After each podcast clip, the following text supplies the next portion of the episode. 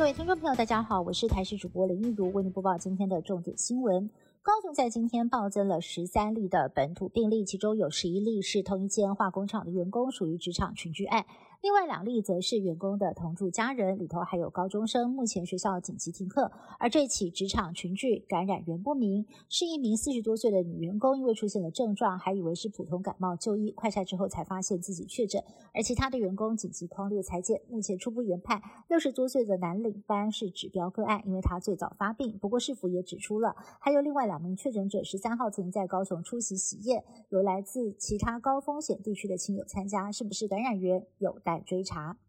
高雄在今天一口气暴增了十三例的确诊个案，是否进行疫调发现足迹遍布，居然涉及了九个行政区，多达二十五处地点，其中不乏知名餐厅，还有传统市场，像是鼓山区丹丹汉堡店。凤山区凤溪黄昏市场以及孙东宝牛排店等等，甚至呢还有台铁通勤的足迹。由于火车通勤，还有部分的传统市场，不少的民众没有落实十连制，难以掌握地调，还有欠缺的接触人数，也让附近的店家跟居民感到人心惶惶。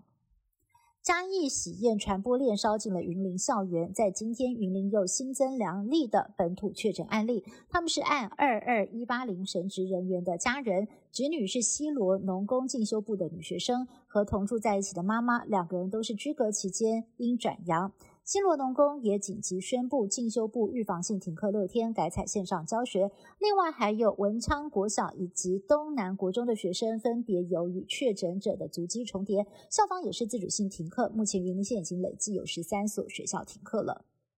政府举办智慧城市论坛，以专案泡泡模式来台参加的外宾，却有三个人被验出了阳性确诊。从爆出首例的周二到今天，卫副部长陈时中终于坦诚，外宾团在活动现场与一般参加者分流的部分没有做好。他也证实自己签过两份申请公文，第一份防疫计划希望能在下榻饭店再裁剪，之后第二份公文。改成下机后马上采，但是这份公文直到二十二号中午，也就是已经出现第一例贝里斯外宾确诊，才送到陈时中手里。而这个过程是否会有检讨报告呢？陈时中表示，就等接待人员隔离、自主健康管理完，才会来做讨论。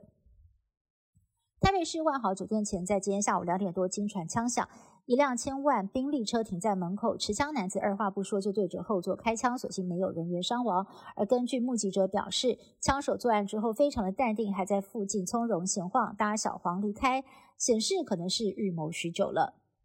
乌俄战争爆发一个月，欧美制裁一波接着一波而来，俄罗斯总统普京也寄出了核武级的武器来反制。二十三号，包括了。宣布要求这个美国、日本、台湾等四十八个不友善国家购买俄国天然气的时候，必须要用卢布来付款。但是欧盟积极的寻求美国支援，日本也有电力公司拒买俄货。